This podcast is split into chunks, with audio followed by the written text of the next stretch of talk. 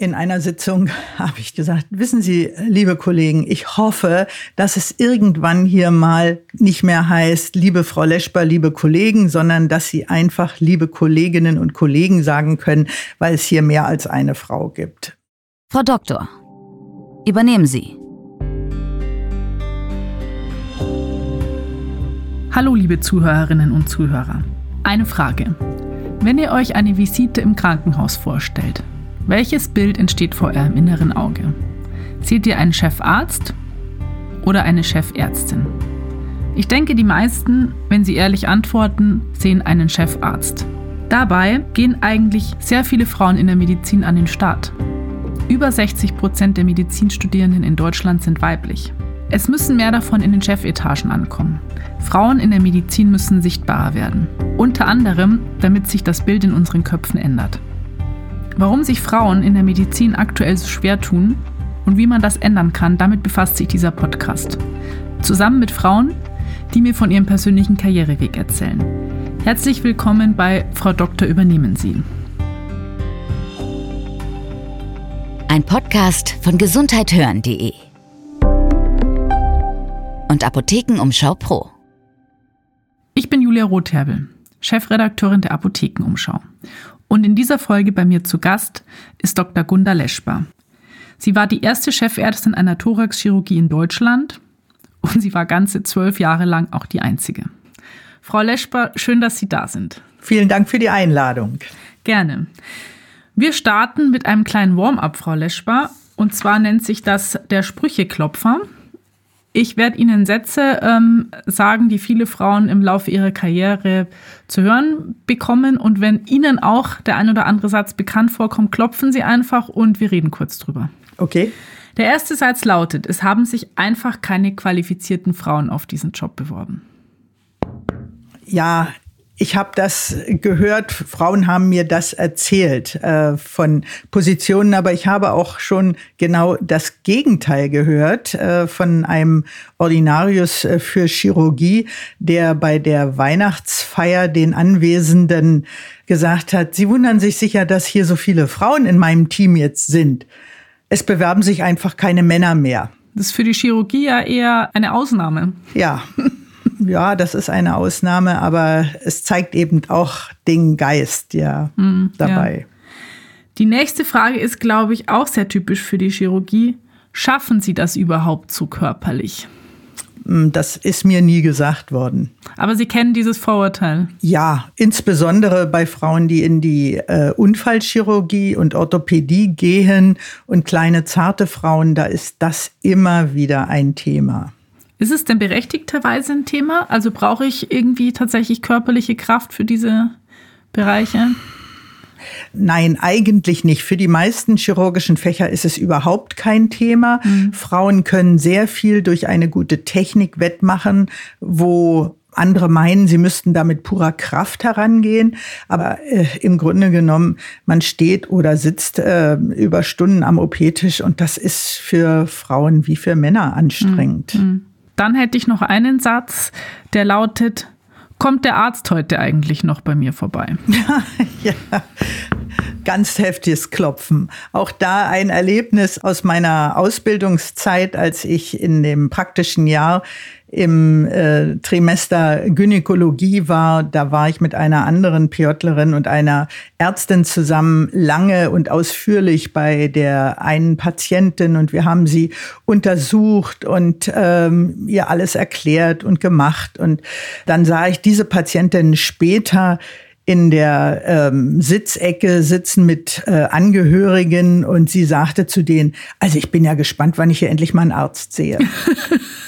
Okay. Ja, das ist äh, total frustrierend. Und ehrlich gesagt, äh, nun bin ich blond, also graue Haare kriege ich nicht, aber ich habe mich über jede Falte gefreut, die kam, weil sie ja einfach ausdrückte, dass ich nicht so ein junges Mädel mehr bin, sondern wohl doch eine erfahrene Frau, die durchaus als Ärztin auch für vollgenommen werden kann. Also ist tatsächlich auch so, dass bei Patientinnen dieses Bild eine Frau als, als Ober- oder Chefärztin ja. noch nicht so ganz akzeptiert ist. Das ist in den Köpfen so verfestigt, da können wir uns alle irgendwie nicht von frei machen. Frau Leschbar, wir haben Sie ja heute eingeladen, unter anderem, weil sie ja so ein bisschen diese Pionierrolle ähm, innehaben in der Thoraxchirurgie, die erste Chefärztin in Deutschland waren. Und es äh, ich glaube, in vielen Interviews, in denen Sie zu Gast sind, wird Ihnen eben diese Frage gestellt, wie hat sich das angefühlt, die Erste zu sein? Wir haben uns lange überlegt, ob wir mit der Frage auch einsteigen sollen und haben uns dann äh, anders entschieden. Und ich würde Sie eigentlich gerne fragen, wie sich das denn so anfühlt, immer auf diese Pionierinnenrolle auch so ein bisschen reduziert zu werden. Ja, äh, klar werde und wurde ich immer wieder darauf angesprochen, aber das hat mich nicht gestört, mhm. weil ich denke, das Problem für viele junge Frauen und insbesondere in der Chirurgie ist halt dieser Mangel an Rollenbildern. Und wenn es nun irgendeine Möglichkeit gibt, als Rollenbild äh, sich darzustellen und damit auch Frauen die Möglichkeit in der Gedankenwelt zu eröffnen, dass man das schaffen kann, dass man eben als Chefärztin tätig sein kann. Und auch wenn man die Erste ist, äh, irgendjemand muss ja mal den Anfang mhm. machen machen. War Ihnen das denn selber so bewusst, dass Sie die Erste sind, als Sie diesen Job bekommen haben? Ja, klar war ich mir dessen bewusst. Ich habe damals, als ich ähm, Chefärztin wurde, von so vielen jungen Frauen auch positive Meldungen bekommen und Glückwünsche nach dem Motto, oh, das ist ja so toll, dass es auch endlich mal eine Frau geschafft hat. Mhm. Ja, und das hat mich auch getragen. Als Sie sich auf die Chefarztposition an einer Klinik in Berlin beworben haben, haben sie sich ja gegen 20 männliche Kandidaten durchgesetzt. Wie ist Ihnen das geglückt? Welche Tipps hätten Sie für Frauen, die jetzt aktuell in einer ähnlichen Situation sind? Es war so, dass äh, ich da halt so unbekümmert, äh, wie es so meine Art ist, als Oberärztin da reinging und es bewarben sich also, weil das eine sehr renommierte Position auch war, haben sich halt sehr, sehr viele äh, Thoraxchirurgen aus der Republik beworben, die auch schon selber Chefärzte waren und ich weiß, dass ähm, mir der medizinische Vorstand hinterher sagte, ja, man hat gemerkt, dass Sie eine Oberärztin sind. Habe ich gedacht, was soll das mhm. jetzt? Ich meine, ich bin Oberärztin. Ich kann ja nur mich so verkaufen, wie ich bin. Es war dann so, ich bin wohl in die engere Auswahl gekommen, aber sie hatten sich erstmal für einen anderen Kollegen okay. entschieden. Und der hat aber wohl diese Stelle nur als Verhandlungsmasse gegenüber seiner eigenen Klinik benutzt. Jedenfalls war ich natürlich relativ enttäuscht, dass ich es nicht bekommen habe, weil es wirklich meine Traumstelle war. Ich meine, es ist meine Heimatstadt. Insofern wäre es damals toll gewesen, zurückzukommen. Und dann nach ungefähr einer Woche oder zehn Tagen rief der medizinische äh, Direktor ähm, wieder an und sagte, also der andere hat zurückgezogen und wir würden jetzt eine zweite Runde machen und würden Sie da noch mal mitmachen. Und da habe ich so gesagt, ach na ja, also ich weiß jetzt nicht, ob ich mich dem ganzen Stress jetzt noch mal unterziehen soll. Und hat er so gesagt, doch machen Sie das, machen Sie das. Habe ich gedacht, na ja gut, anscheinend habe ich ja dann doch gute Chancen.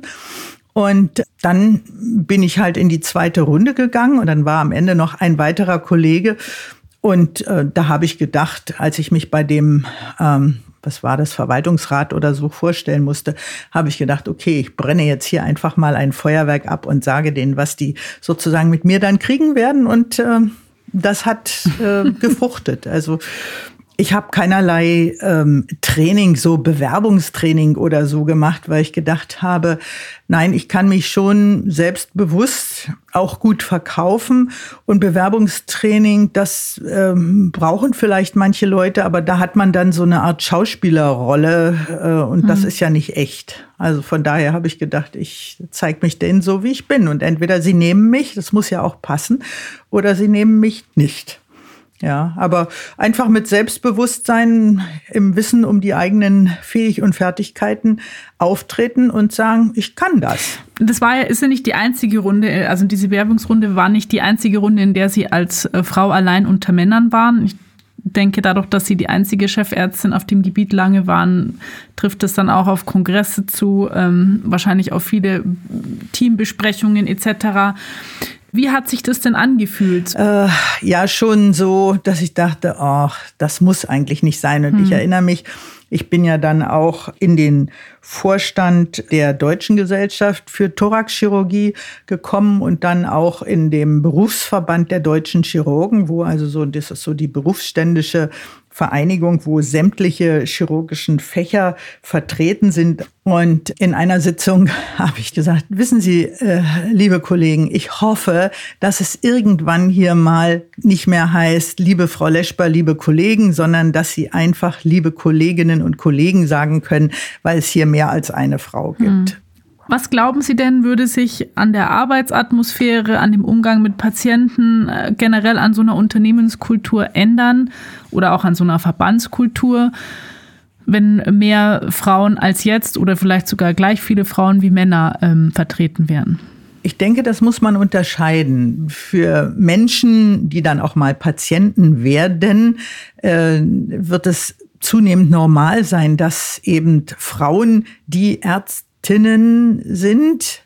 Anders ist das in den Gremien, ob es jetzt die Fachgesellschaften sind oder die berufspolitischen Gremien oder irgendwelche Sitzungen. Da denke ich, da ist es wirklich notwendig, dass so eine bessere Durchmischung kommt mit Männern und Frauen, weil es meine These ist, es braucht mindestens 30 Prozent Frauen in diesen Führungsgremien, ähm, dass sich da diese Einstellungen ändern, weil Frauen bringen ja ganz andere Aspekte in so ein, ein Team mit hinein. Also ich sehe das immer positiv. Ich sage immer, die Talente von Männern und Frauen muss man halt gleichmäßig nutzen. Ja, das ist, wenn wir nur die männliche Sicht immer haben, dann fallen bestimmte Aspekte zwangsläufig hinten über, die von Frauen ganz natürlich eingebracht werden. Können, können Sie ein, ein Beispiel nennen für so einen Aspekt, den Frauen eher einbringen würden als, als Männer? Ich habe zum Beispiel eine gute Idee und möchte die in, einen, in einem Vorstand oder in eine Gruppe einbringen. Dann wäre es so, wenn ich den Vorschlag in eine reine Frauengruppe hineinbringe, dann fangen die Frauen sofort an zu überlegen, wie könnte man denn das hier noch besser machen und sagen, ach ja, aber kann man es nicht so? Und da kommen dann einfach positive zusätzliche Vorschläge, die das Ganze, sag ich mal, im Sinne der Schwarmintelligenz weiterentwickeln. Mhm.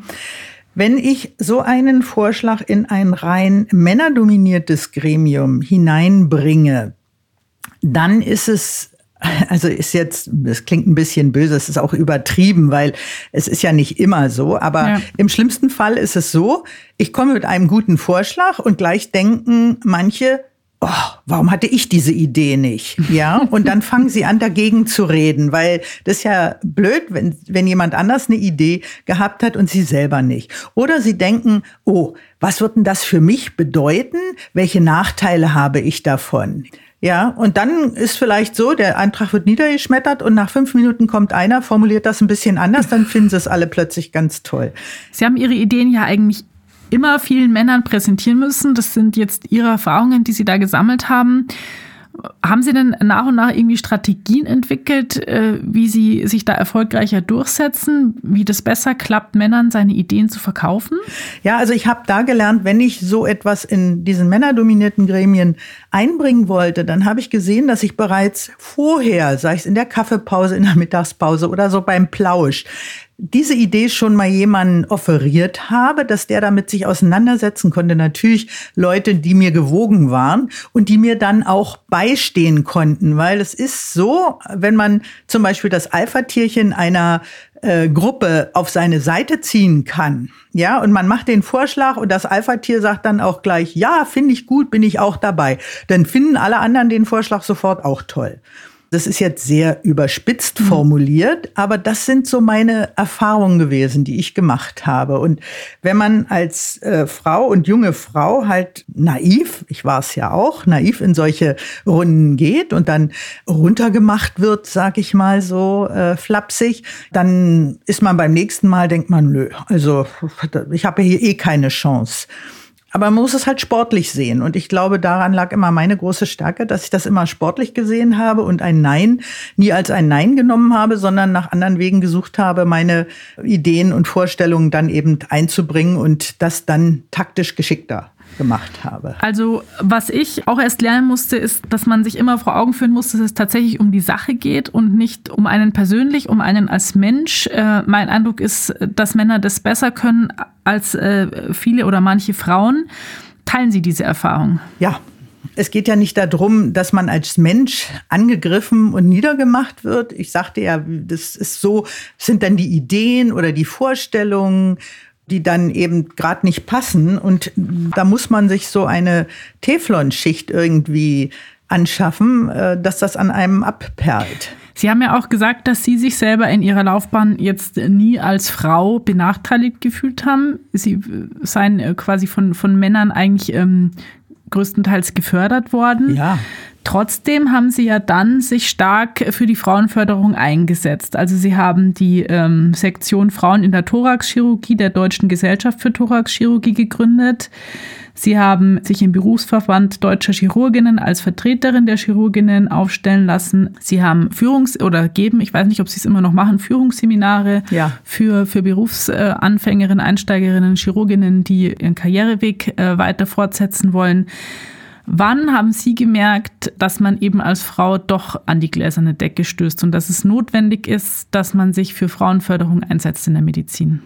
Gab es da irgendwie einen Schlüsselmoment, ein Erlebnis? Nein, Sie haben gesagt, ich hätte nie, ähm, nie Nachteile verspürt durch die Chefärzte, unter denen ich gearbeitet habe. Das kann ich an dieser Stelle noch einmal bekräftigen. Und Sie sagten dann, trotzdem haben Sie. Mhm. Nein, nicht trotzdem, sondern gerade weil ich dieses Glück hatte, okay. ja, von Kollegen, von Männern gefördert zu werden, wollte ich, dass andere Frauen diese Möglichkeit auch haben und wollte einfach etwas weitergeben. Also es ist so gewesen, es war diese Gründung von FIT, also Frauen in der Thoraxchirurgie, ist eine Idee gewesen, also fast eine Schnapsidee. Nein, es war beim Heurigen in Wien, bei einem Thoraxchirurgenkongress, saß ich dann am Abend mit einer äh, Frau aus Wien zusammen und wir sagten, also wir müssten doch eigentlich mal was für die Frauen tun und eine Frauenvereinigung gründen. Und dann hatten die Männer das mitgekriegt und dann in den folgenden Jahren haben die immer so gesagt, na, wie, was macht denn da euer, euer Frauenverein?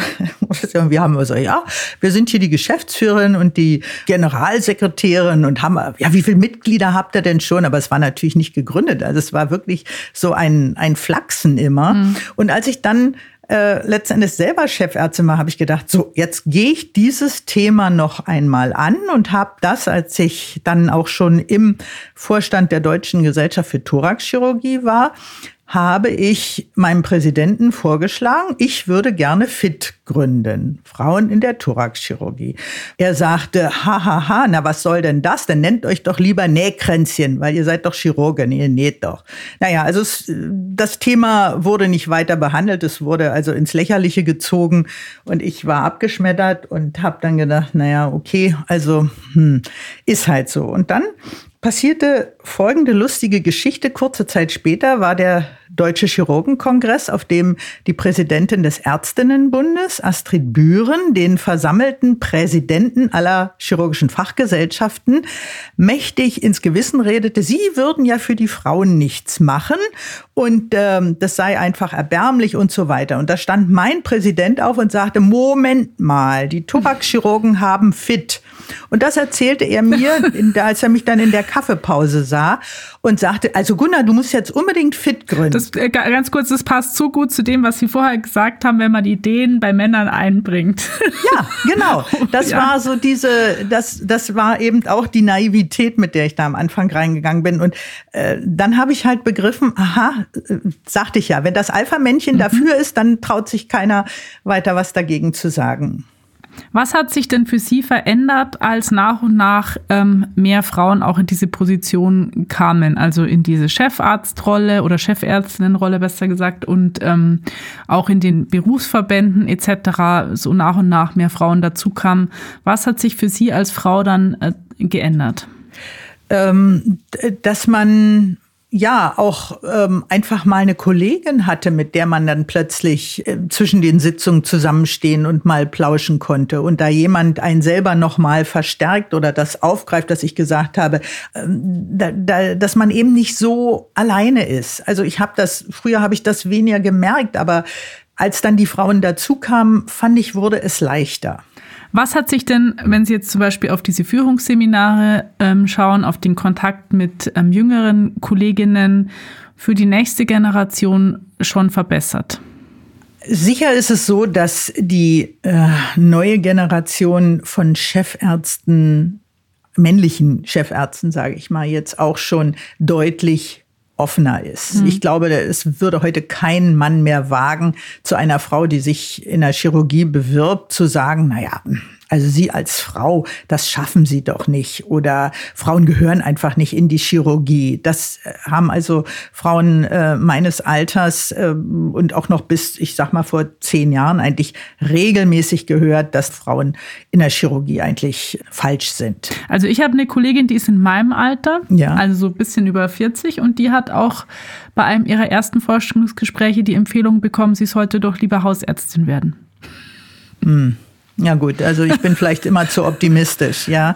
Aber deswegen mache ich ja diese, diese Führungsseminare. Also ich habe ähm, beim Berufsverband der deutschen Chirurgen dann ähm, durchgesetzt, dass ich eine Seminarreihe mit einer äh, Journalistin und Frau, die sehr viel auch Coaching-Erfahrung hat, initiiere und der Berufsverband das eben auch anbietet. Es geht darum, Frauen einfach zu ermutigen und zu ertüchtigen, dass sie sich diese Sachen auch zutrauen und eben dieses auch ihnen klar zu machen, dass es an ihnen selber liegt, ob sie ihre Position verbessern können und etwas für sich tun können, aber nicht darauf warten, dass irgendjemand erkennt, dass sie doch so toll sind. Frau Leschper, ich denke, dass Sie nicht nur in Ihren Seminaren ermutigen, sondern zum Beispiel auch ähm, sicher mit diesem Gespräch ähm, viele Gedankenanstöße gegeben haben. Ich freue mich sehr, dass Sie da waren und Ihre Erlebnisse so offen mit uns geteilt haben. Vielen Dank. Ich finde, man muss sämtliche Kanäle nutzen, dass man Frauen ermutigt, ihren Weg zu gehen. Und wie sagen wir immer in unserem Seminar, ja, wenn man hinfällt, aufstehen, Krone gerade rücken und weitermachen. Gut, dann wünsche ich Ihnen alles Gute, Frau Tabe. Vielen Dank, das wünsche ich Ihnen auch. Das war mein Gespräch mit Dr. Gunda Leschbar. Wer sich für ihre Führungsseminare interessiert, findet Links und Infos dazu in unseren Show Notes. Und wer weitere Folgen unseres Podcasts hören will, wir sind zu finden auf Spotify, Apple Podcasts oder in eurer Lieblingspodcast-App und wir erscheinen immer montags alle 14 Tage neu. Ein Podcast von gesundheithören.de und Apothekenumschau Pro.